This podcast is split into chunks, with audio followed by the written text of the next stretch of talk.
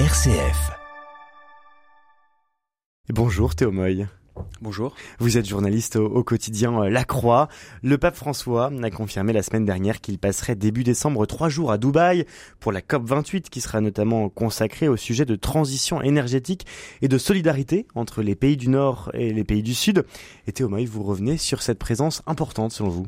Oui, car depuis la première COP à Berlin il y a 30 ans, jamais un pape n'avait participé à un de ces grands sommets climatiques mondiaux. La participation de François à la COP 28 qui s'ouvrira le 30 novembre à Dubaï constitue ainsi en elle-même un événement historique. Pourquoi ne s'était-il pas rendu aux précédentes COP? En 2015, sa présence à Paris pour la COP 21 avait fait l'objet de rumeurs très sérieuses. Et en 2021, il avait longuement hésité à se rendre à la COP 26 de Glasgow avant de faire machine arrière. Se rendre à une COP, c'est accorder à l'événement une importance capitale, lui donner tout le poids moral de la présence papale. Alors, on comprend les hésitations de François, qui avait pour Glasgow eu peur de cautionner par sa présence un sommet dont les résultats se sont montrés bien décevants. Alors pourquoi cette fois-ci euh, franchir le pas? Bien, on peut être étonné que le pape choisisse une COP qui se déroule à Dubaï pour s'exprimer, les Émirats arabes unis étant l'un des plus gros producteurs de pétrole. Et cette COP déjà très critiquée par les écologistes. Mais dans son exhortation apostolique Laudate Deum, publiée il y a un mois maintenant, François a insisté sur l'importance de ces conférences climat et directement mentionné celle de mmh. Dubaï. Si nous avons confiance dans la capacité de l'être humain à transcender ses petits intérêts et à penser en grand, nous ne pouvons renoncer à rêver que cette COP28 conduira à une accélération marquée de la transition écologique, énergétique, pardon, écrit François. Nous ne pouvons renoncer à rêver face à une situation écologique dramatique, alors que nous sommes littéralement face à un mur, François ne veut pas lâcher. Il ne veut pas abandonner.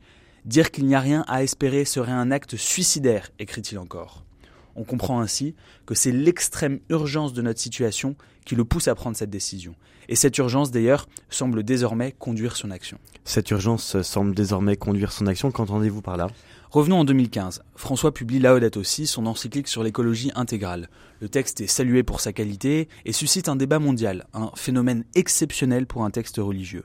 La même année, les accords de Paris sont signés et avec eux l'espoir que l'humanité va bifurquer. Huit ans plus tard, les COP se sont succédés, mais l'accord de Paris n'est même pas en France respecté.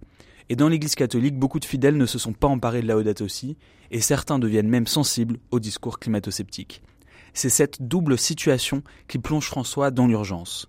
Il vient de publier donc Laudate Deum, un texte plus bref que Laudate aussi, plus politique, dans lequel il bouscule volontiers les dirigeants comme les chrétiens. Et voilà qu'il annonce se rendre à Dubaï pour cette COP. Autant de signes visibles que François, qui est âgé, que l'on sait malade, ne va plus laisser passer une occasion de s'exprimer et d'appuyer de tout son poids pour que les choses changent. Que peut-on attendre justement de, de cette venue à Dubaï? Qu'est-ce que ça peut changer? On peut attendre un, attendre un discours remarquable, que la présence du pape accorde au moment une solennité qui inspirait les participants. Alors que ni les discours scientifiques et leur rationalité, ni la pression citoyenne du mouvement écologiste ne semblent émouvoir les puissants, peut-être la grâce papale ou un geste prophétique de François